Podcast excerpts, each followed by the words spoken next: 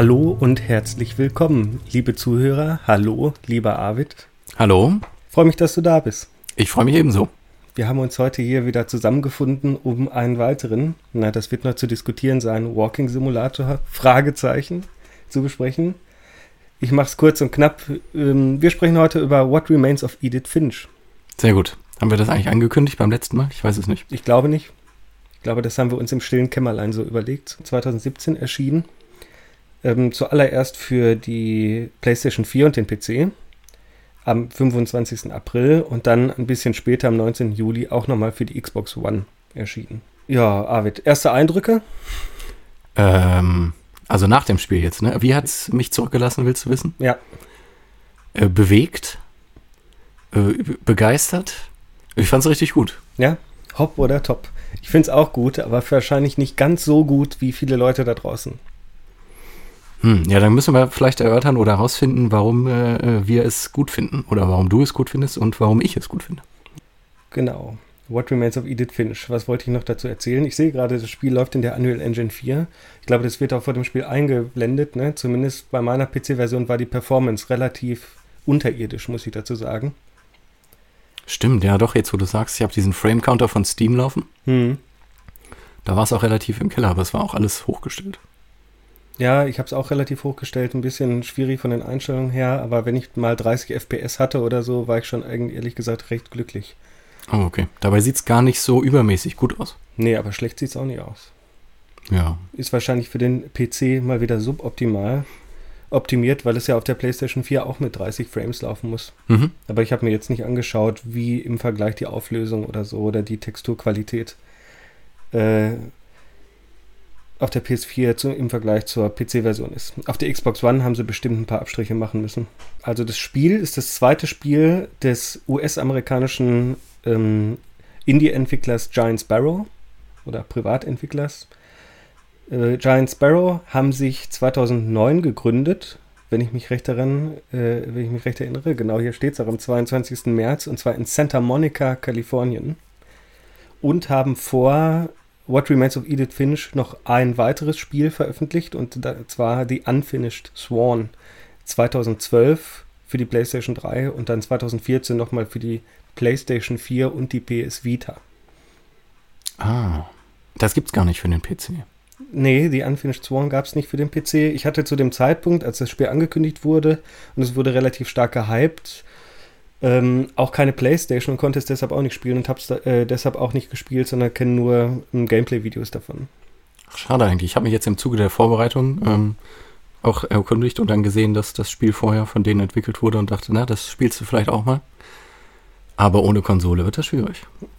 Auf jeden Fall, ja also ich weiß nicht, vielleicht äh, trügt mich da meine Erinnerung, aber ich glaube, die, der Vorab-Hype dieses Spiels, das ist ja irgendwie, wo man in so einer sehr abstrakten Welt ist und dann mit schwarzer Farbe, glaube ich, irgendwie die Umrisse ne, und ja. die Topologie des, der ganzen Videospielräume dann sichtbar macht. Ne? Also auch so ein bisschen azi-fazi, wenn man so möchte. Vielleicht noch experimenteller sogar als What Remains of Edith Finch. Ähm, ich erinnere mich auf jeden Fall noch daran, dass nicht alle Reviews bei Erscheinen begeistert von dem Titel gewesen sind. Mhm. Aber gut, darum soll es heute ja nicht gehen. Ja, wenn meine Infos stimmen, wurde What Remains of Edith Finch sogar schon 2014 angekündigt bei der PlayStation Experience. Sollte von einem anderen Publisher kommen, als es äh, nachher dann rausgebracht wurde. Also es kommt jetzt von Annapurna Inter Interactive, die mir gar nichts sagen. Ich habe jetzt auch nicht nochmal nachgeguckt, was sie sonst noch so verlegt haben. Das weiß ich auch nicht, aber ich habe jetzt gestern den Filmtrailer gesehen von Annapurna Films. Mhm keine Ahnung. Also das hat mich überrascht. Vielleicht sind die da multimedial aufgestellt in ihrem Publishing-Business. Ja, das gibt's ja oder es gab es ja öfter, ne? Lucasfilm, der später zu LucasArts wird, Disney, die auch Disney Interactive hatten und dann mhm. aber geschlossen haben, weil das wäre eigentlich nochmal ein Thema für, ein, für einen separaten Podcast, weil Disney sich ja über Jahre lang hinweg immer bemüht hat, ins Videospiel-Segment äh, einzubrechen und damit immer gescheitert ist. Ja, ich erinnere mich so als letzten großen Titel von Disney Interactive zum Beispiel noch an Split Second. Auch interessant, oder? Dass so diese riesige Kreativfirma das nicht schafft. Du meinst Disney, der, der menschenverschlingende und vielenverschlingende genau. Moloch, der Oktopus, der gefühlt alle Franchises der Welt aufkauft Mhm. und uns mit äh, bald mit unerträglichen Crossovers plagen wird, wie ich fürchte, dass die es nicht schaffen, irgendwie einen Fuß in die Tür der Videospielindustrie zu bekommen. Ne? Ja, genau, damit hängt ja auch dann der, der Untergang von äh, LucasArts, ne? die die großartigen Point-and-Click-Adventure in den 90er Jahren gemacht haben, zusammen. Dann gab es noch ein paar Trailer von What Remains of Edith Finch, nach dem ersten 2014 noch einen 2015. Und genau, also vor der E3 2015 noch einen. Und dann 2016 bei der PlayStation Experience dann nochmal. Und dann wurde auch der Publisher, der endgültige, bekannt gegeben, Annapurna Interactive. Was ich noch rausgekriegt habe, ist, wer die Musik für das Spiel komponiert hat. Hast du das auch gesehen? Ah, ich erinnere mich an den Namen nicht mehr, aber der hat auch irgendwas zu einem Film gemacht. Ist das richtig? Ja, Jeff Russo, der äh, Soundtracks zu Fernsehserien gemacht hat. Also die bekannteste, die man in Deutschland vielleicht noch kennt, ist Fargo. Ah, ja, ja, genau. Ist so so eine Anthology-Krimi, äh, Krimiserie, ne? Mhm. Irgendwie. Ja, habe ich mal versucht reinzukommen, ist aber, habe ich, bin ich leider gescheitert. Und dann noch The Night of und Power. Das sind äh, Fernsehserien, die man in Deutschland, glaube ich, nur in einem ganz erlesenen Zirkel sieht Mhm. und kennt. Ja, so viel dazu. Ansonsten hätte ich ähm, zur Entwicklung des Spiels gar nicht mehr so viel, außer dass ich nochmal nachgeschlagen habe, wer hier eigentlich der Voice Actor ist, weil ich dachte, haben sie sich jetzt eigentlich die Sprecherin aus Gone Home genommen oder so, kam mir so, so bekannt vor. Nee, aber es ist die Schauspielerin Ashley Obel. Mhm. Und als ich da mal recherchiert habe nach der Biografie von ihr, ähm, habe ich auch keine anderen Einträge gefunden als diese Arbeit als Voice Actor für What Remains of Edith Finch. Okay, also ganz neu sozusagen. Okay, Okay. so viel zum Hintergrund. so viel zum Hintergrund. Wir- Du hattest ja eingeleitet so ein bisschen mit, äh, ist es ein Walking-Simulator oder nicht? Mhm.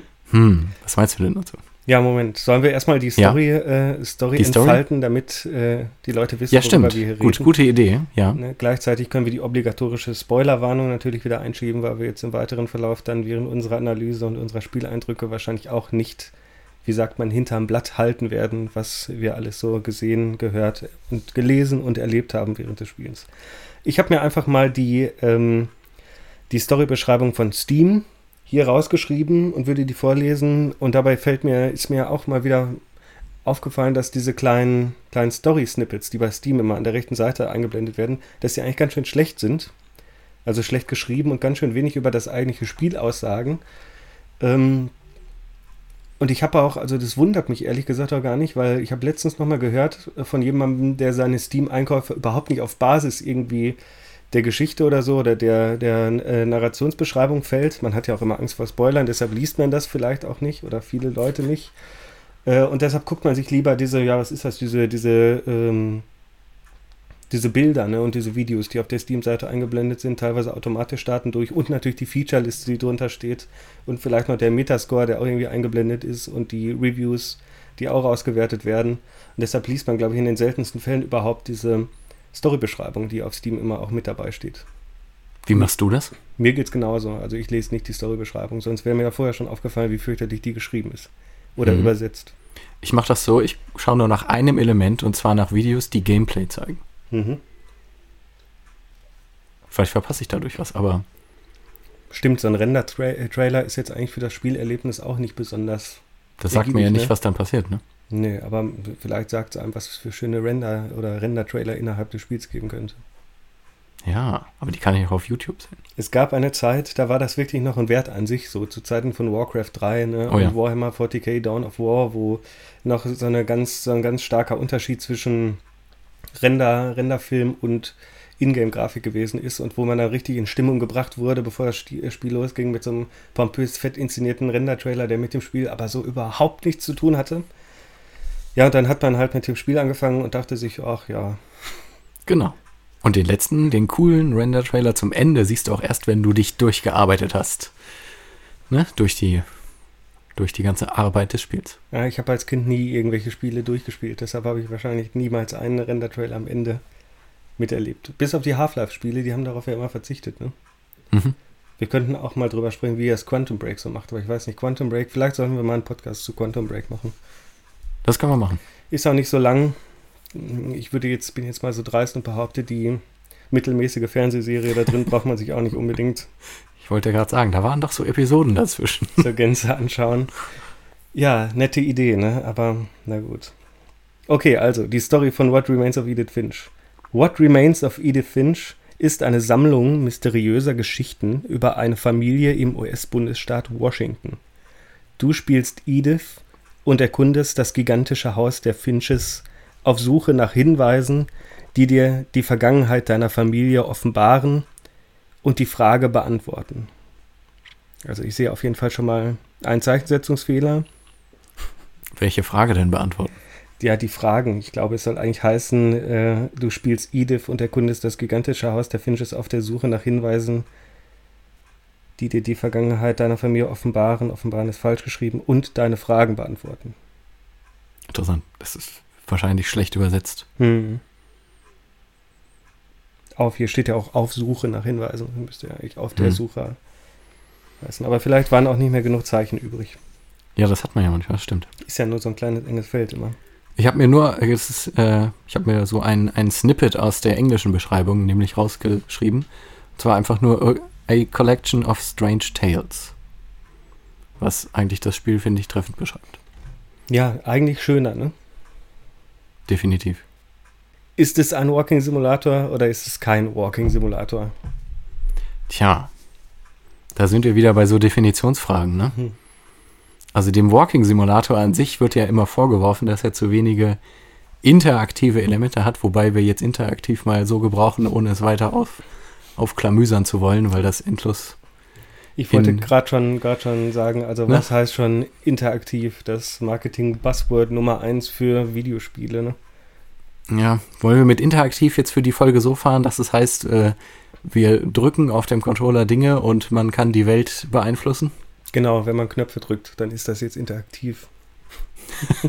ja, also wenn was passiert, dann. so Man kann, würde ja, ich das ja sagen. man kann ja immer auf Knöpfe drücken, aber me- meistens passiert halt nichts. Ne? Das stimmt. Tja, ich weiß es nicht.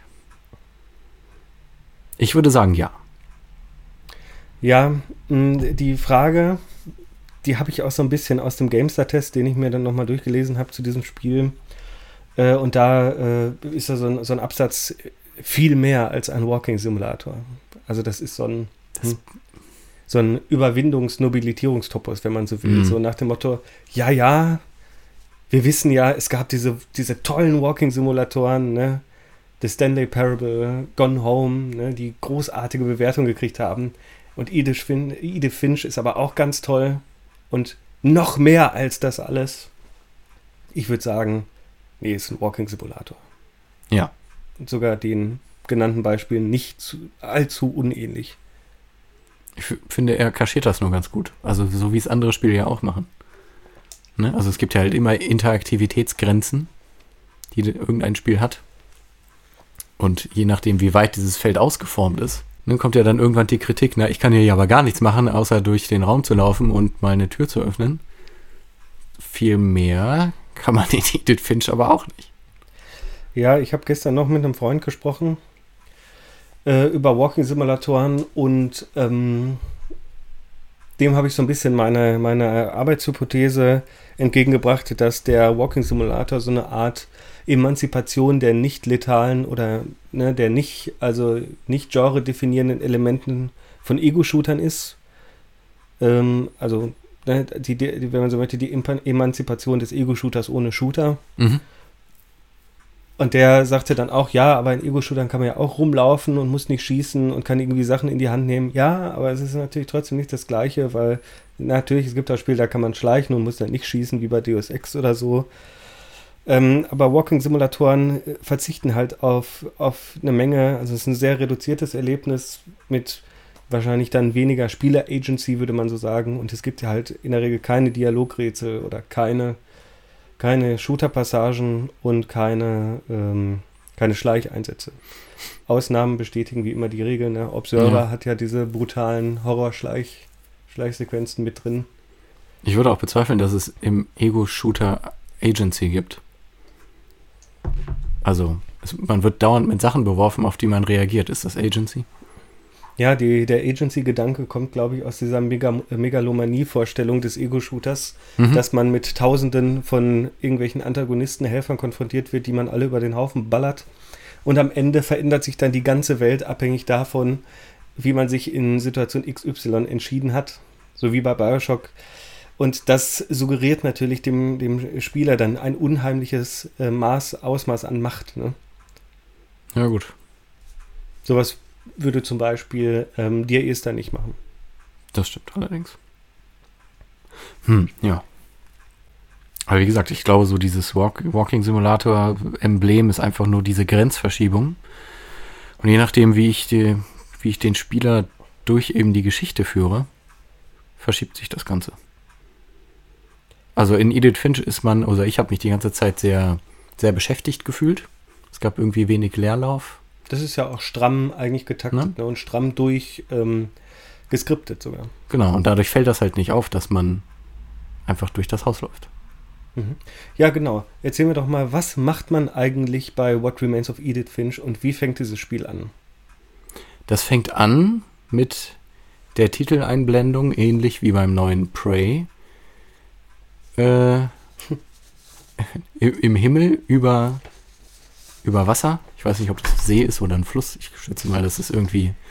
Obwohl doch, es geht auf die Insel vor der, vor der Küste, ne? Mhm. Dann müsste es also das Meer sein, genau. Und man befindet sich auf einem Boot am Heck und schaut sozusagen, äh, ja, also nicht in den Sonnenuntergang, sondern irgendwie ist es so dämmerig am Abend, ne? Mhm. Bewölkt. Ja, genau. Und dann schaut man in einen, dann kann man irgendwann nach unten schauen oder bemerkt, dass man sich umschauen kann und schaut dann zwangsläufig nach unten und dann hat man dieses Tagebuch, was man dann später herausfindet. Und im Prinzip wird kurz der Spiel, äh, was, auf der, was wird auf der ersten Seite genannt, weißt du das noch? Nee, ich weiß es gar nicht. Ich auch nicht. Aber auf der zweiten Seite ist der erste Satz und dann fängt er an zu leuchten und schwupps ist man woanders.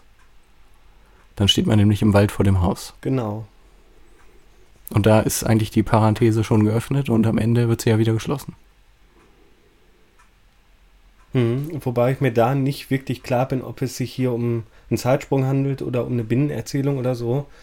Ähm, es ist auf jeden Fall ein wiederkehrendes Element, dass ähm, Edith Finch mit solchen Arten der Erzählung spielt. Ne? Also es wäre praktisch ein Königreich für einen Narratologen oder es ist ein Königreich für einen Narratologen und wahrscheinlich auch deshalb in der Rezeption so beliebt Mhm. und da kommen wir später zu auch so oft ausgezeichnet für seine Erzählung. Weil dieses Spiel strotzt ja, während man dann dieses Haus erkundet, seiner Familie, so eine norwegische, norwegischstämmige Familie, die irgendwann nach Amerika ausgewandert ist und sich da ein neues Haus gebaut hat mit vielen Anbauten und dann läuft man durch die einzelnen Zimmer und verfolgt so die Lebenswege der Verwandten nach.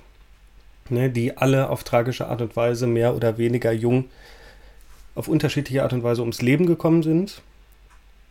Und diese, diese kleinen Biografien der Familienmitglieder werden dann auch oft, nicht immer, in Form von so Intradiegesen, könnte man sagen, von so Binnenerzählungen, so ein bisschen wie bei Hamlet ne, erzählt. Ja, stimmt. Eigentlich ist es so ein ganzes Inception. So könnte man es, wenn man es auf Filmebene betrachten wollen würde. Ja, ach, Inception. ich bin nicht so der größte, größte Ja, Freund nee. von, von Christopher Nolan. Ja, bei Inception ist natürlich ein bisschen was anderes, weil Inception ist mehr Matrix als Hamlet. Ja, na klar. Ja, Nur, dass da über die Träume gemacht wird. Ja, also den Anfang, den fand ich sehr gelungen. Also diese kurze Exposition äh, und, und die Transition hin zum, zum Wald. Der Wald sieht gut. wahnsinnig aus, ne? Der ist richtig schön. Am Anfang hat mich unglaublich doll gestört, die langsame Gehgeschwindigkeit. Ach. Die sich aber auch wirklich erst bemerkbar macht, also nur wenn man draußen ist, weil fürs Haus drin ist die nämlich genau richtig. Mhm. Ähm, was wollte ich jetzt noch sagen? Hast du den Personenwechsel mitgekriegt? Beim ersten Mal spielen? Dass man jemand anders spielt. Ja. Ja, doch. Ja, ich, ich überhaupt nicht. die erste Person, die du dann spielst, ist doch Molly, ne? Nee, ich meine vom, vom Boot hin zum Wald. Ach, das ist eine andere Person. Ja. Ja. You got me. ja, hast du nicht? Nee, Ist ja interessant. ich dachte, Edith fährt auch da auf der Fähre irgendwie. Ja, dachte ich auch. Ja, nee, ist sie nicht, oder? Aber es ist ja dieselbe Person wie am Ende. Also, wir spoilern jetzt sehr hart. Nochmal die Warnung. ja, dann wird ja jetzt hart gespoilert. Wer kann es nur sein, Arvid? Ne? Also, das ist ja dann ihr Sohn. Ja, genau. Genau, weil er hat Ja, den, den. Gips am Arm. Das ist nämlich auch ganz äh, fit gemacht. Mhm. Weil äh, er hat, also man sieht am Anfang, sitzt man auf dem Boot, guckt nach unten das Tagebuch und dann hat man den Gips am rechten Arm. Und äh, im Wald hat man dann plötzlich irgendwie so einen, so einen gestrickten Handschuh an derselben Stelle. Aha, okay. Ja, so Stulpen oder so. Ne? Genau. Ja, und mir ist es wirklich erst, äh, ja, direkt am Ende erst aufgefallen. Ja, mir gar nicht. Gut, äh, jetzt habe ich so ein bisschen den Faden verloren. Wo waren wir jetzt? Wir waren beim Anfang des Spiels. Ähm, man spielt dann tatsächlich, wird das dann die erste Binnenerzählung sein, Edith Finch, die sich ähm, so medienarchäologisch auf die Suche der Geschichte ihrer Familie begibt, indem sie zurück zu ihrem Elternhaus kommt, das sie im Alter von elf Jahren verlassen hat mit ihrer Mutter. Und dieses Haus sieht ja eigentlich auch ganz interessant aus. Als ich das das erste Mal gesehen habe, erinnerte mich das so ein bisschen äh, wie an die Darstellung von dem Hexenhaus in Harry Potter vom Fuchsbau, von der rothaarigen oh ja, Familie stimmt. Weasley, die ja auch so eine Art physikalisch unmögliches, durch Magie zusammengehaltenes Haus haben, was so Patchwork-artig funktioniert, also modular angebaut und dann so monströse Formen entwickelt. Ne? Und ich meine, wenn dieses Haus sowohl das Äußere als auch das Innere der grafischen Repräsentation des Hauses keine Korrespondenz mit den Charakteren von Edith Finch hat, ja, dann weiß ich auch nicht. Na, und im Ganzen das ist mir erst jetzt an der Vorbereitung aufgefallen, mhm. repräsentiert es ja den Stammbaum. Mhm. Genau. Komplett. Ja. Das ist, ja, also wirklich, das Spiel ist wirklich gut. es ist, äh, sagen wir so, es ist, ähm, es ist ganz clever und es, ja, es ist clever, das trifft es am besten. Ne? Es macht interessante Sachen, einige davon sogar wirklich innovativ, wie ich finde es ist vielleicht nicht besonders subtil. Es gibt viel zu entdecken, aber mhm. viel ist relativ deutlich, wenn man nur hinsieht. Ne? Ja, das stimmt. Aber wir können uns ja fragen, ob Subtilität schon jemals eine Stärke des Mediums Computerspiel gewesen ist. I'm here to kick ass and chew bubblegum. Ja, ja, genau. Da wärst du so freundlich. Genau. Stimmt. Ja, das Haus, das war auch meine erste Notiz. Äh, Architektur als Figur, ne? wenn ja. man es mal hochgestochen formulieren will. Ja. Fand ich schon, also klar. Ja, man könnte auch mit, von so einer Art psychologischen Korrespondenz reden. Mhm, definitiv. Das, also das wird ja dann noch weiter ausgestaltet in den einzelnen Räumen. Mhm. Und äh, allgemein hat dieses Haus, also es ist sehr liebevoll eingerichtet. Man sieht aber auch so, so ein bisschen so eine Do-it-yourself-Kultur überall. Also man hat ja die, die verschlossenen Räume, mit, wo noch der, der Bauschaum aus den Ritzen quillt. Mhm. Und dann aber diese Gucklöcher, die so sehr äh, schön verziert sind und sich merkwürdig filigran in dieses Ganze einpassen. Ja, dieses Haus hat eigentlich alles, Punkt, äh, was man sich so vorstellen kann. Ne? Also von der Garage, die aussieht, als wäre sie direkt aus Life is Strange importiert worden, bis hin zu den einzelnen auch ähm, charakterlich farbig gestalteten Räumen bis hin zum Atomschutzbunker, dem Turm oder irgendwie dieser, dieser Boot, äh, Bootfrontkonstruktion, die so mhm. von ihrem Teenagerbruder ne, in den höheren Etagen angebaut wurde. Ja, selbst einen Familienfriedhof gibt es, inklusive Pet Cemetery. Stimmt. Da liegen unheimlich viele äh, Tiere. ja, bevor wir gleich noch so einen, so einen intertextuellen Overkill machen, weil ich glaube, der würde sich für uns ganz gut anbieten. Ähm, ich glaube, alles können wir gar nicht irgendwie ne, hier im Rahmen dieses Podcasts besprechen, weil es gibt eigentlich so viele kleine Spuren, die man nachverfolgen könnte. Ja. Ähm, aber erstmal die Frage, ich glaube, es sind, wenn man großzügig sein will, sind es zehn Binnenerzählungen. Also jetzt elf natürlich. Ja, oder? Ich weiß es nicht mehr genau. Also, also es gibt längere und kürzere und dann mal so ein paar Einspieler. Es gibt auch die Daumenkinosequenz, da kann man dann drüber streiten, oh, die ist großartig. eine, ne, genau, eine, eine Erzählung in der Erzählung ist. Ja, kann man drüber streiten, aber ja. Ne, ähm, ich wollte dich eigentlich nur fragen, was war deine liebste Erzählung? Meine liebste Erzählung war die vom Baby in der Badewanne, so tragisch sie auch ist. Weil die so, weiß ich nicht, es war so. Es war wundervoll irgendwie, ich weiß auch nicht. Die tanzenden Enten, der hüpfende Frosch, ist doch cool. Sehr fantasievoll. Der kleine Jewis. Oder Gregory hieß er, glaube ich. Äh, Ich habe mir sein. Gregory aufgeschrieben. Ich weiß nicht, ob es so richtig ist.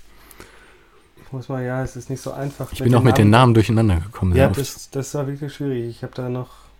Gregory. Genau, Gregory ist das Kleinkind. Was richtig, okay, ja.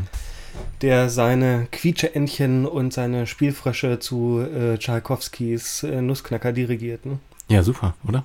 Ja. So, also diese Fantasieausgestaltung oder sich überhaupt, ja, weiß nicht, visuell vorstellen zu wollen, wie, naja, Kleinkinder oder Babys die Welt wahrnehmen.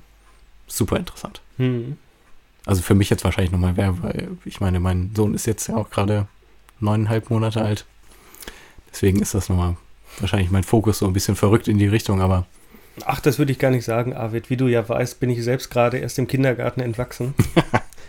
und kann mich deshalb noch sehr gut daran zurück äh, erinnern.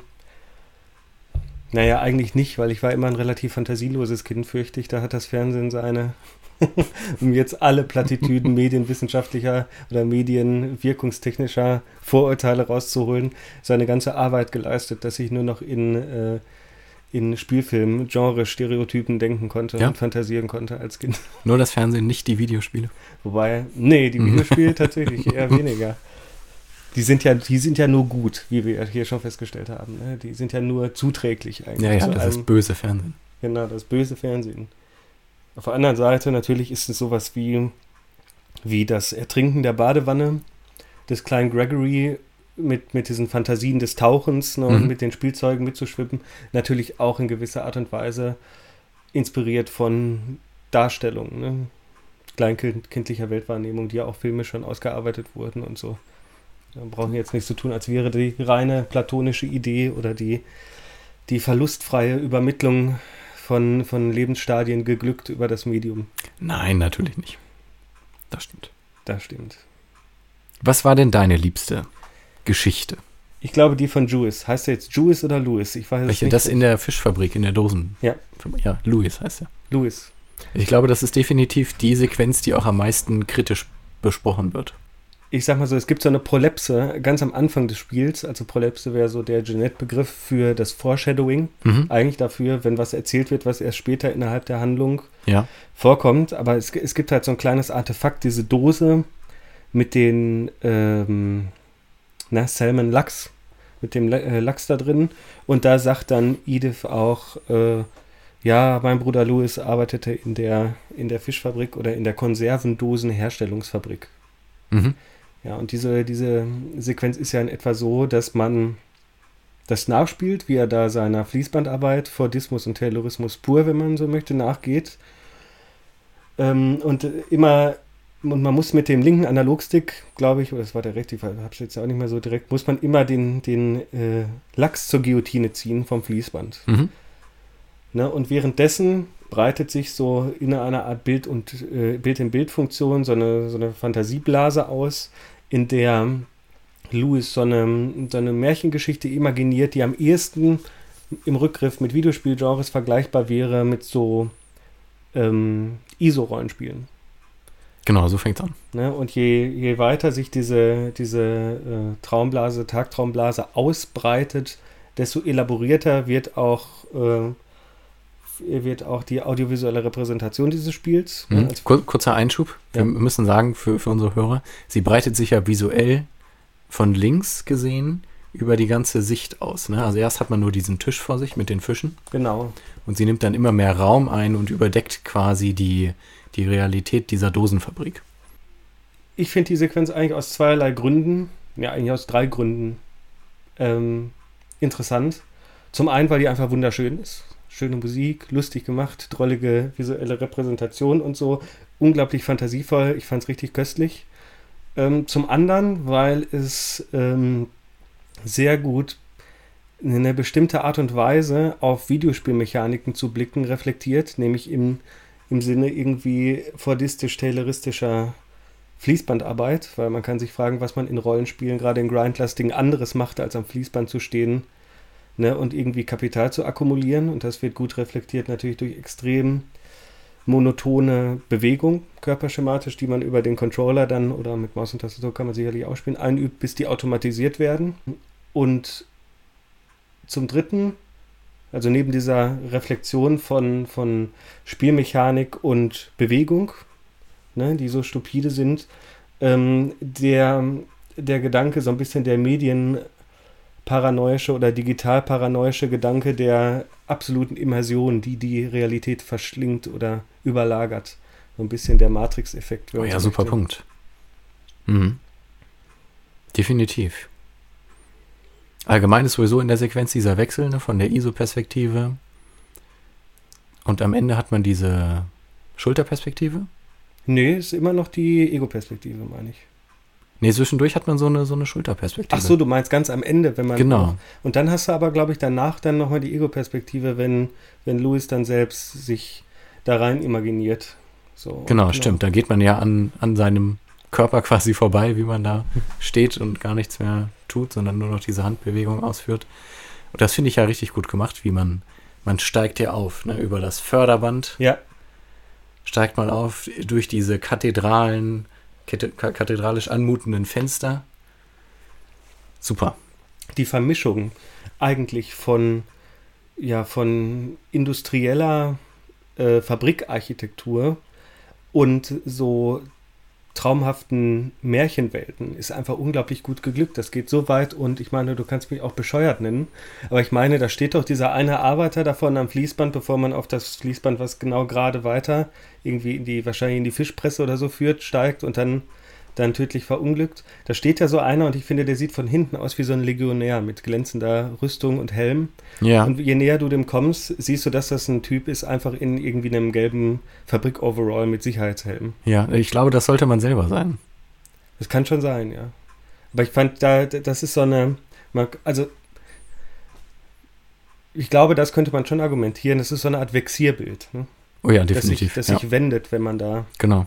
da näher kommt. Ja, nee, aber das mit der Überlagerung ist, eine gute, ist ein guter Punkt, also dieser räumlichen Überlagerung und dieser totalen Immersion. Ich hatte mir dazu nur aufgeschrieben, was war das hier? Äh, Aufstieg durch harte Arbeit ist nur Schein, weil am Ende stirbt man sowieso dadurch. Das ist mir absolut klar, warum du das denkst. Ja. das ist das, was ich, ja. Aber so dieser, dieser Gameplay-Gedanke an sich, so dieses Level-Ups, passt natürlich auch super gut. Ja, ich muss sagen, die Idee, sich in einem Videospiel selbst so weit zu verlieren, dass man irgendwie daran zugrunde geht, auch die Rahmenbedingungen sind ja eigentlich geschaffen. So Louis ist irgendwie äh, frönt dem Marihuana-Konsum und äh, hat so eine isolierte irgendwie Teenagerhöhle da äh, da im Haus und ist offensichtlich so ein bisschen, weiß ich nicht, psychisch labil, hat eine Psychiaterin, ne? Und der Psychiatriebericht katalysiert ja dann auch diese, diese Binnenerzählung. Mhm. Ja, und der verliert sich dann halt in seiner Traumwelt, die irgendwie deckungsgleich mit bestimmten Videospielkonventionen ist. Und ich habe mich da, also ehrlich gesagt, konnte ich, fand ich das nie besonders überzeugend. Ich meine, klar, als Teenager hat es mir auch mehr Spaß gemacht, doofe Videospiele zu spielen, also die ich heute nicht mehr mit der Kneifzange anfassen würde. Aber ehrlich gesagt war das Videospiele spielen ja immer ganz schön viel Arbeit. Ja. Und ich weiß nicht, also die Vorstellung, dass man, also deshalb würde ich das alles mal kritischer betrachten und sage ja auch, dass genau diese Fabrikarbeit eigentlich ganz gut bestimmte Spielmechaniken wie die in Online-Rollenspielen äh, reflektiert, weil da macht man ja eigentlich nichts anderes als stupide vor sich hinzuarbeiten, nur um die Arbeit der Arbeit im echten Leben aus dem Weg zu gehen. Mhm. Vielleicht sind die Belohnungssysteme in der digitalen Welt überzeugender, ich weiß es nicht. Hm, ja, stimmt. Aber ich fand es nie besonders plausibel. Ja, ich weiß gar nicht, ob da so viel, also mit diesem Fantasiereich, was er sich da aufbaut, so, aufbaut, so viel auf Videospiel rekurriert werden will. Da bin ich mir nicht so sicher. Naja, ich würde sagen, darauf kommt es gar nicht an. Also es kommt gar nicht darauf an, ob damit jetzt dezidiert bestimmte Videospiele gemeint sind, in denen man sich verlieren kann, sondern allgemein, dass es imaginierte mediale Welten sind. Okay, gut. Ne? Und da wird sowieso natürlich eine, schon eine fragwürdige Dichotomie aufgemacht, weil welche welchen Zugang zur nicht medial vermittelten Realität kennen wir denn? Also gar keinen. Hier wirst du kein Gegenargument dazu finden. ja, aber ja klar, natürlich ist das ein populärer Topos, das zu. Na, aber und da stimmt, also ist vielleicht auch nicht ganz verkehrt mm, und ähm, aber das, das Phänomen ist natürlich viel komplexer. Wobei ich gesehen habe, dass die Psychiater jetzt, glaube ich, die Gaming Disorder in ihren Diagnoseatlas aufgenommen haben. Ja, aber ja, da gibt es ja auch sehr heiße Diskussionen drum. Ja, ich könnte jetzt zynisch sagen, man muss halt regelmäßig Krankheiten erfinden, um die kapitalistische Maschinerie am Laufen zu halten. Mhm. Definitiv. Obwohl ich finde, ich, also ich meine mitbekommen zu haben, dass in den USA da kritischer geredet, also drüber geredet wird als in der EU. Interessant. Das liegt vielleicht daran, dass in den USA das Videospiel als Kulturgut auch eine ernsthaftere Stellung hat und Unterhaltung allgemein. Ne? Ja. Durch Hollywood und LA und die ganze, den ganzen angloamerikanischen Kulturimperialismus. Na, als hier in Deutschland, wo eigentlich nur immer noch die Ordnung des preußischen Nationalstaates gilt, äh, zu arbeiten, am besten bei VW, Entschuldigung, nichts gegen irgendjemand, der bei VW arbeitet. Ich bringe das nur als Beispiel, weil die so gerne junge Videospielentwickler abwerben. Wusstest du das? Nee, das habe ich auch erst neulich gehört. Doch, das, äh, das war mir schon, schon länger bekannt. Und das, äh, glaube ich, zeigt auch ganz gut den Stellenwert, den Unterhaltung und auch Unterhaltungsmedien in Deutschland haben im Vergleich zu den USA. Ja, der Film ist ja ganz gut aufgestellt. Ne? In Deutschland, mhm. das würde ich nicht behaupten. Also förderungstechnisch auf jeden Fall eine ganz andere Hausnummer als das Videospiel. Das stimmt, aber trotzdem, man darf ja nicht vergessen, dass während und vor dem Zweiten Weltkrieg ähm, Deutschland in direkter Konkurrenz mit Hollywood noch gestanden hat. Mhm, ne? Definitiv. Und da sind natürlich die Maßstäbe in den letzten 50 Jahren katastrophal zusammengebrochen. Da hast du recht. Ja, und ich meine, ich habe gesehen, jetzt ist ein liefert neuer Til Schweiger-Tatort. Ach so, nicht dieser da, da gibt es so einen schrecklichen Trailer zu, diesen Kack-Tatort. Oh Gott. Habe ich gelesen. Ja, wir äh, entfernen uns irgendwie von unserem Thema. Also, ähm, ja, wir haben bei, bei den uns für uns besten Geschichten, Teilgeschichten der Edith Finch-Geschichte. Ja, wir, Ehrlich. wir können mit Sicherheit nicht alle ähm, abhandeln. Je nachdem, wie man zählen will, ne, 10 oder 11, behaupte ich jetzt. Wir können uns aber fragen, wie werden solche, mh, hm, solche Binnenerzählungen katalysiert und initiiert? Können wir das? Natürlich. okay. Naja, also in den meisten Fällen geht man in den Zimmern desjenigen Verstorbenen ja. zu diesem altarartigen Aufbau und nimmt sich meist ein Schriftstück in die Hand. Und dann geht's los. Dann geht's los. Ähm, ich habe mal drauf geachtet. Ja. Und ich finde das eigentlich ganz witzig, weil das ist so eine Art, so ein bisschen, es gibt von Richard Grusson, glaube, so spricht man ihn aus, das Konzept der Remediation. Mhm. Dass sich unterschiedliche Medien irgendwie wechselseitig beeinflussen. Ja, man kann sich überlegen, ob einem das zu weit gegriffen ist oder so. Ist auf jeden Fall keine falsche Vorstellung. Und ich finde, diese Erzählungen werden auch so ein bisschen remediiert oder mediert bei What Remains of Edith Finch, weil es ja jedes Mal eigentlich tatsächlich sogar ein anderes Medium ist, was die Geschichte dann in Gang bringt. Also das ist bei Molly ein Tagebucheintrag, das ist bei Louis der Brief von der Psychiaterin, mhm. das ist bei der Mutter von Edie, wie heißt sie nochmal, Sarah oder so, Susan, ist das der Fotoapparat? Ach, von der Großmutter. Ist das ein Fotoapparat? Nee, ich hab, weiß nicht genau, was es ist. Nee, von der Mutter doch, ne? Ach, ach so, wir, die jagen mit dem, gegangen ist. Mit dem äh, Marineangehörigen. Armeeangehörigen. Ja, das die mit ihrem Vater jagen ist. Genau. genau ja. die, ach, das ist auch so eine schöne Sequenz. Das eine, ja, ne, und da auch der Fotoapparat und wie der Fotoapparat benutzt wird, ich meine, Roland ne, also pur eigentlich, ne, jedes Foto ja, ist ja, eine Tragödie. Das, vielleicht äh, haben die Entwickler auch genau daran gedacht. Eine schöne Sequenz. Es gibt das ähm, Daumenkino. Ja, das ist so, so eine sehr kurze, schöne Sache. Fand ich aber auch großartig, dass man das, also die, die Offenlegung der Frames in einem Computerspiel zur Schau stellt. Ja, das Daumenkino hat an sich, wird oft vergessen, auch wenn man über, über Film ne, und von ja. Film nachdenkt. Ist aber eigentlich eine äußerst interessante äh, Technik, um kinetische Bilder zu produzieren. Und man könnte jetzt auch sagen, ich weiß nicht, wann die ersten Daumenkinos entstanden, aber eigentlich hätte man das ja ohne großartige technische Voraussetzungen schon immer machen können. Ne? Das ist doch bestimmt schon ewig alt. Weiß ich nicht, vielleicht gab es das im Mittelalter schon. Das, hat, das kann ich mir vorstellen, dass das Menschen schon sehr lange gemacht haben. Wir müssten mal recherchieren. Obwohl, na gut, man muss ja. Erstmal auf die Idee Man braucht ja Papier, ne? Ja. Oder irgendein Material, was dünn genug ist, was man in dieser Art verwenden kann. Genau, und äh, die, der Siegeszug des Buchdrucks oder so nach Gutenberg hängt ja auch zu nicht einem unerheblichen Teil an der Professionalisierung der Papierproduktion. Ne? Vielleicht fing es als erstes auf diesen billigen Spielkarten an. Gut, da können wir, da können wir jetzt nur spekulieren. Milton heißt er übrigens, der Bruder von Edith Ja. Senior oder von Edith Ju- Junior. Junior, glaube ich. Ja. Se- Senior wär- wäre die Großmutter. Ach so, ja, aber war, war das jetzt der Bruder von ihrer Mutter, von Ediths Mutter oder von ihr selbst? Ich weiß es schon. Der, der. Milton war der Bruder von, der Bruder von Edith. Also dann ist sie die letzte eigentlich übrig gebliebene. Genau. Ja, willst du erzählen, was mit Milton passiert ist? Das habe ich heute erst nochmal nachgelesen. Und zwar ist er ja, wie in seinem Daumenkino zu sehen, Hm, äh, hinter sein Gemälde gegangen Ja. und verschwunden. das ist herrlich, oder? Das finde ich super. Würde ich auch machen. Er malt eine Tür, macht die Tür auf und dann ist er weg. Ja. Da kann man sich dann natürlich auch fragen, ob, es da, ob das nicht vielleicht was mit Immersion zu tun hat. Ob da irgendwelche Fantasien des Eintauchens und des Selbst in Medien sich, sich Auslagerns durchgespielt werden bei Edith Finch, weil diese ganzen Binnenerzählungen ja in gewisser Art und Weise auch nichts anderes sind. Mhm. Stimmt, ja, das könnte man aber auf jede, klar, auf jede Bindenerzählung dann irgendwie münzen, ne? Vor allen Dingen auf die Badeszene mit dem Baby. Ja, und bei Edith Finch gerade deshalb, weil die Medien halt und auch die Massenmedien, die da gezeigt werden, so prominent inszeniert werden. Ne? Mhm. und auch immer so, so in der Exposition der Erzählung und während der Erzählung dann auch nochmal mitreflektiert werden, wie der Fotoapparat Genau. man ja dann aktiv noch betätigt. Ich glaube, bei einem müssten wir noch sprechen. Mindestens. Welche wollen wir machen? Das Drachenfliegen? Obwohl, nein, das lassen wir aus, weil da können wir im Rahmen der, der Typografie drüber reden. Okay, dann äh, machen wir Barbara. Der Comic. Geschichten aus der Gruft. Sehr gut. Offensichtliches Vorbild.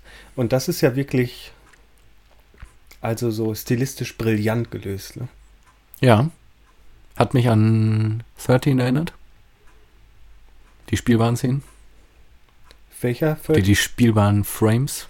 du meinst der Also vom Look her. Ja, ich glaube, ne? Ja, gar kein schlechtes Ding eigentlich. Ist auch irgendwie verloren gegangen, ne? Habe ich nie gespielt. ich kann mich nur an die visuelle Erscheinung erinnern. Solltest du mal machen, ich hab's hier nur rumfliegen, kann ich dir mitgeben. Okay, sehr gut. Ganz schön knifflig. Ist ja so ein Agenten-Thriller und ist sogar eine Comic-Umsetzung. Ah, sehr gut. Da kann man bestimmt auch noch so einiges raus machen. In Sachen Cell-Shading und irgendwie Intermedialität mit Comic-Zeichnungen und so ist, glaube ich, im Videospielbereich noch nicht so viel los, ne? Mhm. Und ich glaube, da, das ist vielleicht noch eine Spur, ne? Ja, wir waren bei, bei Barbara. Genau, wer ist das? Oh Gott, ja, wer ist. Ich habe den Stammbaum nicht vor Augen. Wer ist denn das nochmal? War das. Ich glaube, das ist die Schwester von der Mutter von Edith. Ist die nicht Quasi sogar, die Tante. Ist die nicht noch ein bisschen älterer? Barbara war das nicht Stimmt, die ist noch älter. In den 40er Jahren? Das war noch vor dem Kalten Krieg, weil ihr kleiner Bruder sich doch dann in den Atomschutzbunker Ja, flüchtet. genau. Dann ist das eine der 50 Töchter Jahre. von Edith Senior. Ja, wahrscheinlich. Würde ich jetzt auch mal behaupten. Stimmt. Hast recht. Genau, Barbara ist nämlich eine aufstrebende Jungschauspielerin. Die für ihren Schrei berühmt ist. genau. Da fällt mir auch gerade ein, das ist dann auch wieder so eine tragische Geschichte, die so ein bisschen surreal angehaucht ist, ne? Eine typische Horrorgeschichte. Ja, fängt wie so ein Teenie-Slasher-Movie an, ne? In Comicform. Genau, wie The Hitcher oder so. Mhm. Ähm, ja, und am Ende hat sie dann halt den authentischen Schrei wieder geleistet, den sie irgendwie am Filmset nicht produzieren konnte, aber natürlich unter Preisgabe ihres eigenen Lebens. Mhm. Tragisch. Erinnert uns das an irgendwas? Mich nicht. Es gibt doch diesen Film mit John Travolta, wo die auch mit so, mit so äh, analogen Aufnahmemedien, ich glaube aus den 80er Jahren kommt der. Jetzt erinnere ich mich. Den haben wir zusammen gesehen im Seminar. Wie heißt der denn? Blow? Ich glaube Blowout, Blowout, das kann sein. wo er mit genau. diesem Stabmikrofon in der Walachei rumfuchtelt und dann aus Versehen quasi diesen Anschlag aufnimmt. Ja. Fast so ein bisschen wie die Dolmetscherin. Das ist ja auch so eine ähnliche Erzählung, ne? Ah, das kenne ich auch nicht. mit Nicole Kidman, glaube ich, spielte da die Hauptrolle. Äh, ja, genau. Und ähm, am Ende stirbt ja dann auch ne, die weibliche Hauptdarstellerin irgendwie oder der Sidekick von John Travolta und ähm, hat, findet am Ende dann noch, ist er auch Schauspielerin, die ihren Schrei verloren hat. Stimmt, genau. Vielleicht ist das auch eine intertextuelle Referenz in diesem Kontext. Das könnte durchaus sein. Ja, aber das ist eine der Geschichten, die auch so ein bisschen obskurer endet. Ne? Also sie, sie stirbt dann durch irgendwelche Monster, die sie angreifen im Haus. Also ja, genau. Das ist so wahrscheinlich das, was man in der Literaturwissenschaft unter unzuverlässigem Erzählen kennt. Genau. Kein unumstrittenes Konzept, ähm, weil das würde ja davon ausgehen, dass es irgendwie auch zuverlässiges Erzählen gibt und so weiter und so fort. Und er sagt dann, da ist auch so ein, wie bei Geschichten aus der Gruft, so ein Off-Narrator. Und der sagt dann auch, ja, im Nachhinein hat man behauptet, dass Barbaras Freund zurückgekommen sei und sie umgebracht habe, weil sie ihn dann ja rausschmeißt äh, im Verlauf der Geschichte und dass der sie getötet habe. Aber vielleicht waren es auch die ganzen Monster. Mhm. Ja, das ist super gemacht, oder? Diese, diese Zwischenerzählung. Ja, die strotzt natürlich wirklich nur vor so Anspielungen, ne? Egal, sei es Geschichten aus der Gruft oder Teenie-Slashers oder die ganzen, ganzen Filmmonster. Ähm, oder auch die musikalische Untermalung, die ja offensichtlich so eine Reminiszenz an Halloween ist. Stimmt. Genau, das hatte ich mir auch aufgeschrieben, aber nicht mehr übertragen jetzt auf meine Notizen. Ja, aber vollkommen. Es hm. müsste doch genau dasselbe sein. Die Tonfolge. Ja, ist auf jeden Fall ein Zitat, ne? Irgendwie ja, ein Verweis definitiv. Aber was ich richtig gut gemacht finde und was, also, man hat ja erstmal nur diesen Comic vor sich und dann blättert Edith da dran rum und irgendwann kann man ja in den Frames sich bewegen als Barbara. Hm. Und das hat mich an Resident Evil an das erste erinnert. Wieso? Naja, weil man auch immer so Bildausschnitte hat, in der man sich bewegen kann. Zwar ein bisschen freier als jetzt in dem Comic bei Edith Finch. Aber man, wenn man zum Beispiel Raumwechsel hat, dann ändert sich ja die Perspektive auch so sehr starr Comic-Frame mhm. mäßig, ne? Nur natürlich ändert sich die Perspektive bei What Remains of Edith Finch nicht, weil du spielst sie ja trotzdem immer aus der Ego-Perspektive, ne? Das stimmt. Barbara. Und bei Resident Evil 1 zum Beispiel hast du ja ganz oft so eine Art ISO-Perspektiven, irgendwie so ähm, statische Kameraeinstellungen, wie als wenn man durch eine Überwachungskamera blicken würde. Ne? Da hast recht. Das ist wahrscheinlich auch so dieses, ich wüsste jetzt nicht, welches Spiel es als erstes gemacht hat. Mein Tipp wäre Alone in the Dark oder so. Mhm. Ja, und man hat sogar die Krücke des Freundes, ne, der sich irgendwie beigebrochen hat oder so, hat man dann an einer Stelle und kann damit dann auch zuschlagen. Ne? Ja, diesen merkwürdigen Captain Hook. Und das, genau, und das Interessante ist ja, nachdem man diese, diese Geschichte gespielt hat, die funktioniert ja auch so ein bisschen als so ein Plot-Device. Sieht man ja auch dann diese geflickte Stelle in, im Geländer, oben von der damals irgendjemand runtergefallen sein muss. Ja, da habe ich gar nicht drauf geachtet. Doch, und der Tisch wurde dann auch ersetzt irgendwie, weil der zerbricht ja, weil da mhm. jemand dann drauf fällt. Ähm, und da wird dann auch erzählt, dass es den Schlüssel für den Keller, dass man den in der Spieluhr findet. Genau, wenn man lang stimmt. genug dreht mediale Archäologie, würde ich sagen, ist es eigentlich, was Edith da macht, um die Geschichte ihrer Familie aufzudecken. Ne? Definitiv, das, ja. Da könnte man auch ein richtig großes Fass aufmachen. Medienarchäologisch. Ne? Mhm. Auf jeden Fall, ja. Also ich hätte, glaube ich, jetzt noch zwei, zwei größere Punkte, die ich noch hier inhaltlich zumindest mal erwähnt haben wollte. Aber wenn du noch was hast, mach du erstmal jetzt was. Mhm, ich habe auch noch zwei Sachen. Wollen wir erstmal auf die Typografie kommen? Ja, sehr gerne. Und zwar, ähm, das war ganz witzig, weil als ich das Spiel angemacht habe, ich gehe mal zuerst in, in Optionen von Spielen, um mir das so einzurichten, wie ich das gerne hätte. Ich würde sagen, die meisten Computerspieler machen das so. Ja, das, äh, okay, gut.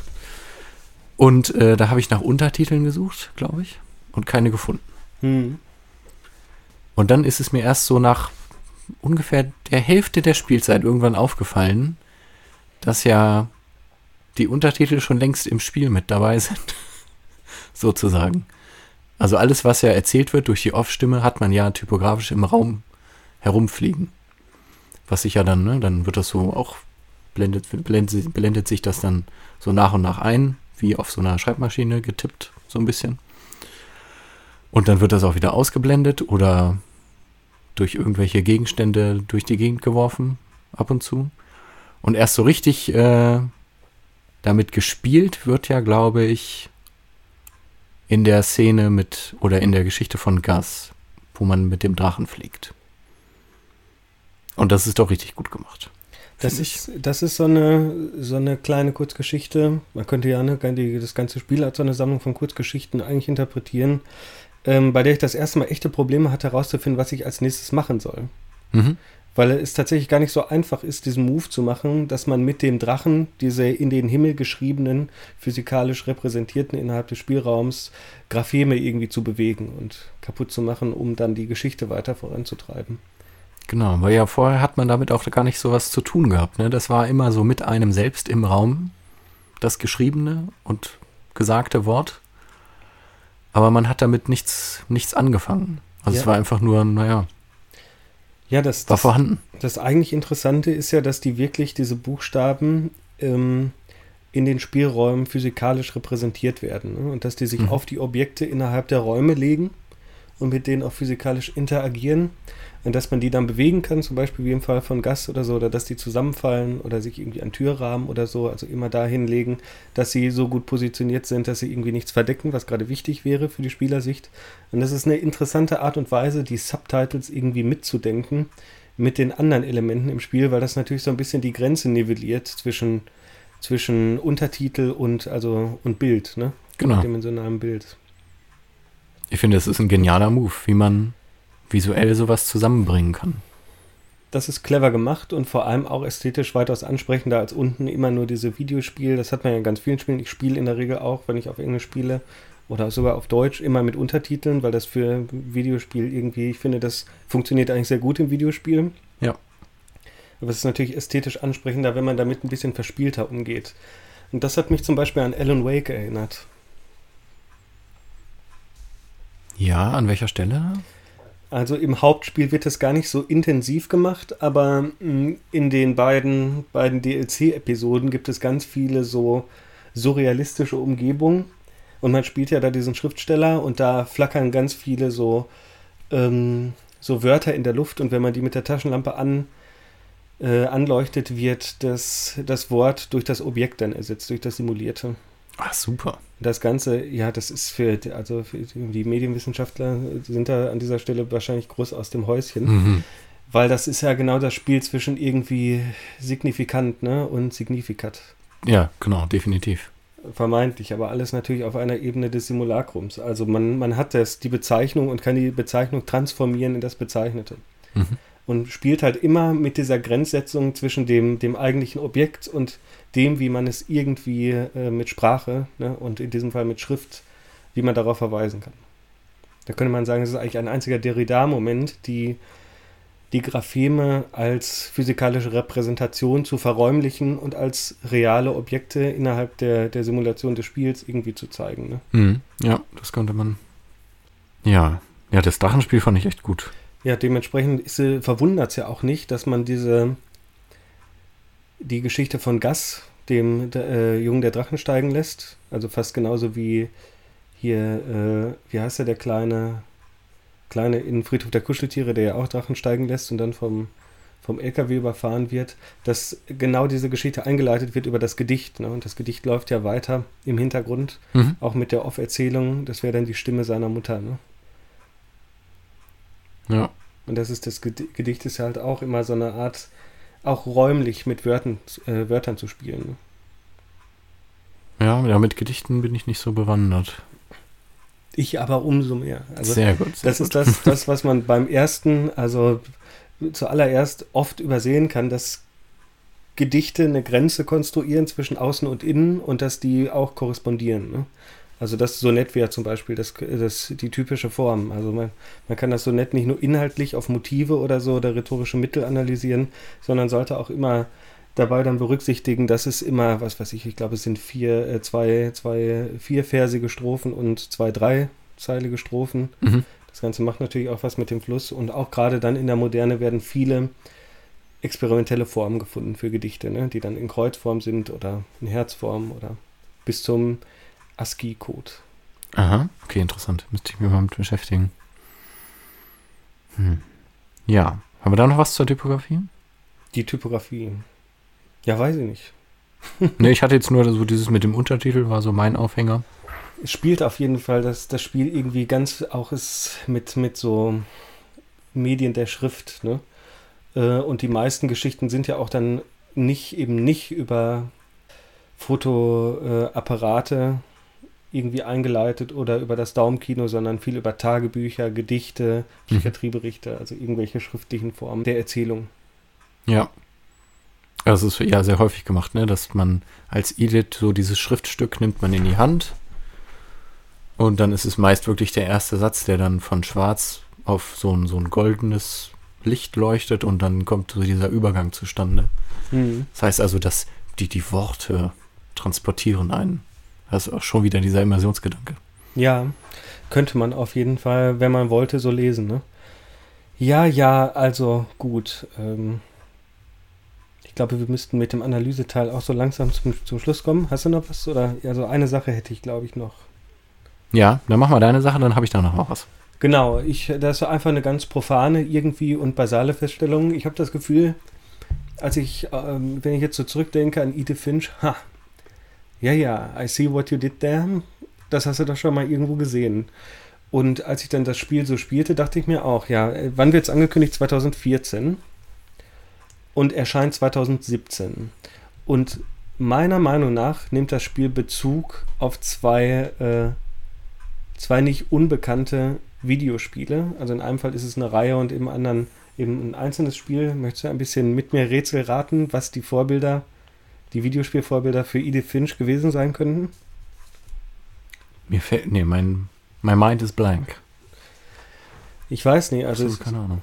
es gibt ja auch andere Spiele, in denen man medienarchäologisch durch Familienhäuser läuft und die Geschichte der Familie aufdeckt. Ne? Tomb Raider. Das verweist uns auf den ganzen Bereich Häuser in Videospielen. Ne? Äh, ne? Am Anfang war irgendwie Resident Evil und so, wo man schon relativ stark oder Alone in the Dark ausgearbeitetes Haus hatte. Dann gibt es solche Sachen wie Halo, wo die Innenräume aussehen wie leere Fabrikhallen. Mhm. Zwar alle davon. Und dann gibt es den Walking Simulator. Und der Walking Simulator, wir haben die Esther hier ja schon besprochen. Äh, der kümmert sich erstmal gar nicht um so viele Häuser, sondern da geht es erstmal darum, diese Tarkovsky-haften äh, melancholischen Landschaften zu durchstreifen ne? und irgendwie Atmosphäre zu produzieren, audiovisuell. Ne? Und dann kommt Gone Home 2013. Stimmt. Ja, vollkommen. Ne? Und ich glaube, Gone Home ist auf jeden Fall eine ganz wichtige Referenz für What Remains of Edith Finch. Weil das Spiel, würde ich sagen, setzt schon Maßstäbe ähm, darin, realistische, atmosphärische, häusliche Umgebungen darzustellen im Videospiel. Mhm. Na, so, dass es gelebt aussieht, ne? Also hier waren mal Menschen. Hm. Das sieht nicht aus wie, naja, es ist irgendeine Architektur wie jede andere. Ja, und bei, ähm, es hat natürlich auch, beide Spiele haben einen starken Nostalgiefaktor und verweisen auf vergangene Zeiten. Beide Spiele verzichten weitestgehend auf ähm, Polygonfiguren, auch wenn die bei Edith Finch am Rande immer mal auftauchen, ne? Aber eigentlich auch nicht so präsent. Sie sind zumindest nicht in der, in der Geschichte von, von äh, der jungen Edie im Haus noch da. Also da ist das Haus ja komplett verlassen. Und beide Spiele oszillieren um so ein Versprechen des Horrormoments. Ne? Weil, äh, und das, das scheint mir nicht unbedeutend zu sein. Atmosphärisch ausgestaltete Häuser. Ach, übrigens, kleiner Einschub: bei Uncharted 4 haben sie sich auch die Mühe gegeben, so ein ultra realistisches Haus zu bauen, was im Kontext solcher AAA-Action-Spielproduktion total selten gewesen ist, meiner Erinnerung nach. Ja, okay. Ja, und, und beide Spiele oszillieren halt um diese, diese spooky House-Atmosphäre drumherum, erzählen aber eigentlich gar keine Horrorgeschichte. Und ich glaube, diese Erwartungshaltung, weißt du, erinnern wir uns noch, erinnern wir uns noch mal daran, als ähm, Gone Home rauskam, alle dachten, das wäre ein Horrorspiel und es gab auch viele erzürnte Reviews zu dem Zeitpunkt, die sich darüber beschwert haben, dass es kein brutaler Horror sei, wo man von irgendwas durch dieses Haus gejagt wird. Und da kann ich mir das eigentlich auch nur dadurch erklären, dieser Geisterhaus-Horror, dass der auf der Videospieltradition von Alone in the Dark und Resident Evil beruht. Ne? Ja. Bei Gone Home, ja, hatte ich das auch das Gefühl, bei Edith Finch aber gar nicht. Ne, Edith Finch, ich würde sagen, es spielt trotzdem irgendwie mit dem Horrorerbe auch durch diese Gruselgeschichte und den, den Stephen King-Zitaten. Ja. Auch Gone Home hat ja viele Stephen King-Zitate. Ja, aber bei Edith Finch hatte ich nur, das war von Anfang an sehr nostalgisch, melancholisch, aber kein Horror bei mir. Ja, vielleicht bist du, ja, natürlich ist es kein Horror, ne? Aber vielleicht bist du auch einfach durch die Rezeption von Gone Home geschult, Wahrscheinlich. bei realistischen, verfallenen, verlassenen Häusern in Videospielen nicht automatisch an Horrorspiele zu denken. Eigentlich absurd. Und es ist ja klar, in einer, in einer Videospielzeit, wo man viel Resident Evil und Alone in the Dark hat, dass man andere Erwartungshaltung dann entwickelt. Amnesia zum Beispiel auch, ne? Obwohl jetzt, ich erinnere mich, mein erstes, mein erster Gedanke, als man, wenn man mit Edith durch die Hundeklappe klettert und in der Garage auftaucht, Mhm. dachte ich wirklich das erste, oh, Gone Home. Ja, Ja, das, das Lighting ist total anders, aber die, diese Atmosphäre in der Garage war genau dasselbe. Ja, äh, es funktioniert auch, Beispiele funktionieren ganz ähnlich, denke ich, beim Einsatz von Medien, Schrift und Erzählung. Mhm. Von, auch die, die Atmosphäre ist, ist ähnlich, die, die Art und Weise, wie das Haus realistisch dargestellt wird, äh, die Medien, die überall rumfliegen, die Musik und so. Und es hat ja sogar so weit geführt, dass ich dachte, diese Synchronstimme ist doch die aus Gone Home. Ja, Offensichtlich ist es nicht so, aber hätte mich jetzt auch nicht groß gewundert. Äh, Das ist eigentlich nur einer der Spuren, eine der Spuren, ähm, die ich äh, What Remains unterstellen würde. Die andere ist nämlich die äh, Rusty Lake Roots. Hm. Als ich das spielte, dachte ich mir, warte mal, das ist so, als hätten die, die Videospielentwickler, wie heißt der Chefentwickler, haben wir gar nicht genannt, ne? der wird immer genannt. Also auch diese Firma hat so eine Galionsfigur, äh, Ian Dallas, Mhm. Das ist der Cre Creative Director und es scheint mir so, als hätte der irgendwie Gone Home gespielt 2013 und Rusty Lake Roots und ich glaube, die Spiele fallen beide ungefähr in so eine ähnliche Zeit. Ne, Rusty Lake Roots oder die ganze Rusty Lake Serie kann eigentlich noch gar nicht so alt sein. Und ich weiß nicht, hast du die, hast du dich mal damit beschäftigt? Weißt du, wie diese Spiele funktionieren? Nee, die habe ich nicht gespielt. Die Rusty Lake Spiele können wir auch mal besprechen. Ich habe eins vor ein paar Monaten mal gespielt, als es im Sale war. Die sind auch nicht, die sind auch sehr kurz. Und das sind ja fast, es ist wie so ein Point-and-Click-Adventure, aber eigentlich eher so eine Mini-Rätselsammlung. Und da spielt man so einen Stammbaum von so morbiden, ich weiß gar nicht, Norwegern wahrscheinlich auch oder Engländern irgendwie nach, die dann auch nordeuropäische Wurzeln haben. Also irgendwie sowas war da auch. Und be- manch einer beschäftigt sich mit Okkultismus, schwarzer Magie, die anderen bringen sich währenddessen um. Manche Leute werden irgendwie, fallen in den Brunnen und bleiben da 20 Jahre. Na, und da muss man dann halt immer so Kombinationsrätsel lösen, um weiterzukommen und die unterschiedlichen Charaktere im Stammbaum freizuschalten. Und auch dieser Stammbaum wird genauso oder so ähnlich wie bei Edith Finch dann nachverfolgt. Hm, ja, stimmt. Und ich glaube, wenn man diese beiden Elemente zusammenbringt, Gone Home und die Rusty Lake Serie, dann macht's Klick. Das klingt plausibel, ja. Klar, es hört sich an, als wären das sehr starke Einflüsse auf jeden Fall gewesen. Also so viel zum Intertext. Wie würde Jeanette sagen, es sind Hypotexte, ne, glaube ich. Also Texte, ohne die das jetzige, der jetzige Text, wenn wir Edith Finch als Text verstehen, als Mhm. Kurzgeschichtssammlung, nicht möglich wäre. Ja, ja, definitiv. Mein letzter Punkt. Und ich finde, ich weiß nicht, ob ich da zu, zu, zu begeistert bin von dem Spiel, aber ich finde die Verbindung, also das Narrative wird ja immer sehr rausge rausgestellt, ne, in der Rezeption dieses Spiels. Ja, naja. Ja, das ja, ist also doch der, der große Aufhänger, ne? Es erzählt eine schöne Geschichte und viele verschiedene Geschichten und die sind toll und bewegen mich. Ja, ja, genau. Und äh, das Spiel hat aber auch einen Award für Gameplay bekommen. Jo, habe ich auch gesehen. Habe ich auch gedacht. So, und das finde ich wird nämlich ziemlich übersehen, nämlich unter dieser narrativen Bürde. Die Verknüpfung von narrativen und ludischen Elementen ist nämlich unglaublich gut gelungen in dem Spiel, wie ich finde. Hm. Die Frage ist, wie weit man den Begriff von ludischen Elementen denken möchte. Weil diese herkömmliche, enge Herangehensweise, das muss alles mit Genrekonventionen wie Hüpfen, Springen, Schießen, Ausweichen, Schleichen zu tun haben, die würde ich nämlich auch nicht teilen. Weil allein die Spielerführung und das reibungslose Mhm. Ablaufen und Auslösen der Skripte ne, und die unterschiedlichen Genre-Reminiszenzen, das ist vielleicht das Brillante von Edith Finch. Ja, Ne? definitiv. Man hat A, das normale Erkunden durch das Haus. Mhm. Da wird dabei was erzählt. Dann hat man diese verschiedenen Untergeschichten, die sich alle komplett anders spielen. Mhm. Und es fängt ja schon eigentlich mit so diese- diesem Höhepunkt an, dieser Geschichte von Molly, dass man, man ist eine Katze, dann ist man eine Eule, dann ist man ein Hai und dann ein Tentakelmonster. Wie geil ist denn das bitte? Ja, stimmt. Das ist doch super. Da wird doch von Anfang an wird geprotzt. ja. Stimmt, besonders schön, wie man äh, dann die kleinen Kaninchen ne, Genau. aus den, oder Feldhasen oder was das ist, äh, wo man die dann jagen muss, wenn man als diese Eule irgendwie durch die Nacht fliegt. Ne? Ja. Stimmt. In dieser Hinsicht also auch extrem abwechslungsreich, das Spiel. Ja. Ich würde sagen, wahrscheinlich ist der Höhepunkt, für mich wäre der Höhepunkt wahrscheinlich dann wirklich diese, äh, diese Geschichte mit Louis, wo man dann ja nachher zwei Spiele gleichzeitig spielt, nämlich das repetitive ähm, Lachsköpfen und nebenbei muss man ja auch die Figur immer noch oben durch diese, diese Stimmt. Rollenspielwelt steuern.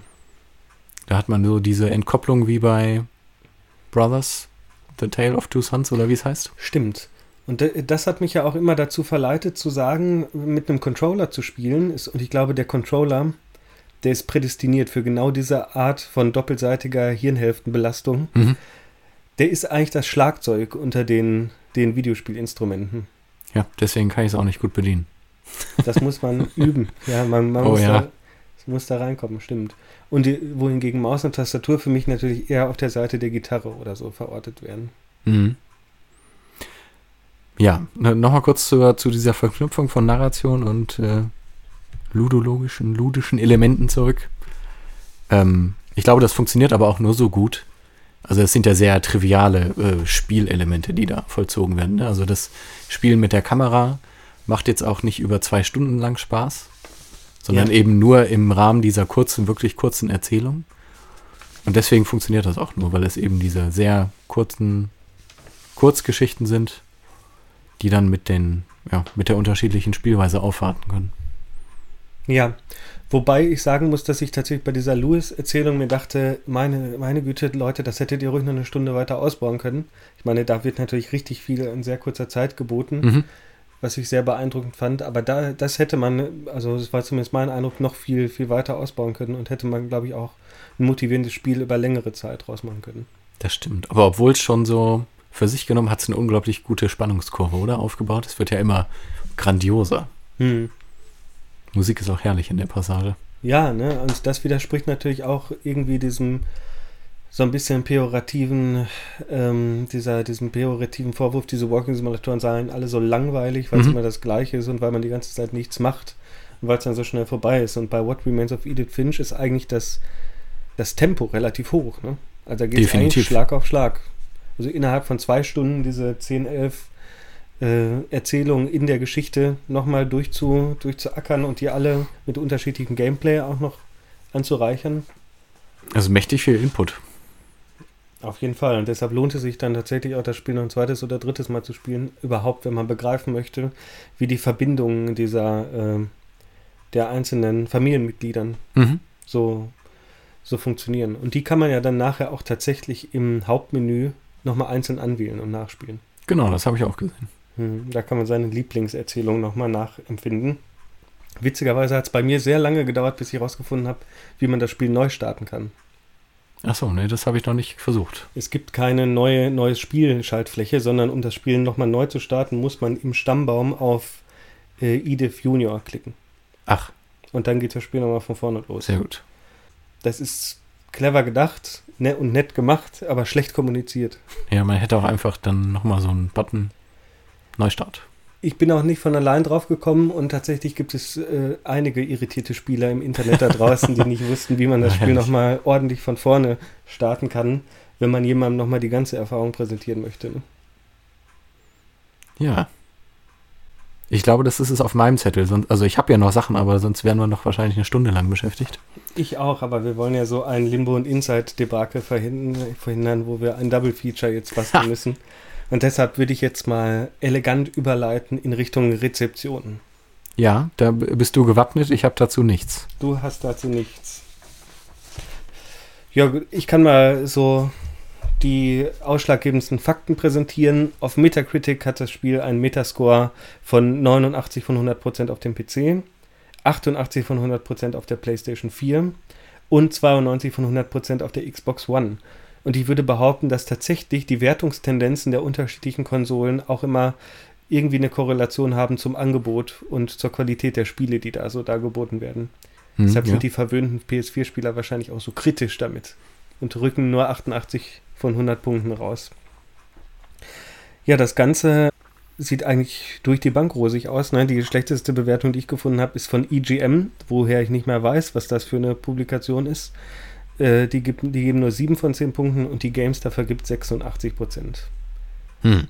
Also ein wahrer Kritikerliebling und nach den Steam-Bewertungen ähm, zu urteilen, da gibt es 7328 zum Zeitpunkt unserer Podcastaufnahme.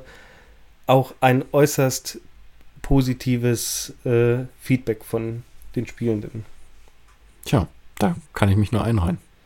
Ja, ich fand es auch sehr gut, aber es war nicht so magisch wie mein erstes Mal mit Gone Home. Ja. Ja, Gone Home ist schon was Besonderes.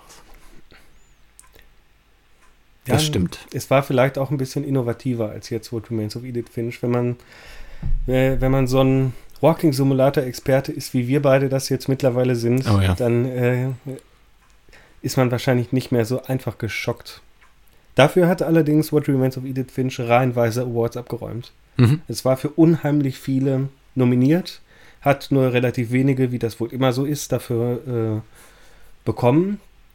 Es geht auch übrigens noch weiter, also ich würde nicht ausschließen, dass das Spiel noch mal ein paar mehr Awards bekommt, darunter sowas wie Best Narrative unter den Game Awards 2017, Best Narrative bei den Game Developers Choice Awards 2018, bei den 14. British Academy Games Awards Best Game, mhm. ganz allgemein, und bei der National Academy of Video Game Trade Re Reviewer Awards sogar zwei Auszeichnungen, einmal Game Original Adventure und Lightning und Texturing.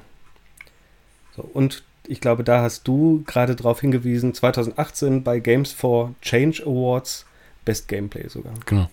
Und das bei einem Walking Simulator. Herrlich, oder? Ja.